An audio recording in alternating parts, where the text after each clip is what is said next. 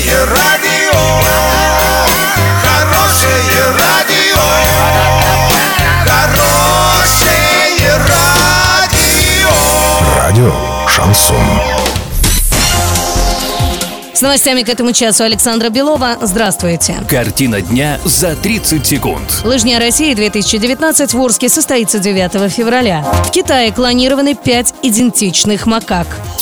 Подробнее обо всем. Подробнее обо всем. Всероссийская массовая лыжная гонка «Лыжня России-2019» в Орске состоится 9 февраля. Соответствующее постановление размещено на сайте администрации города. Традиционно «Лыжня России» в Орске проводится в районе детского пляжа на реке Урал, где весь зимний сезон сохраняется хорошая лыжная трасса.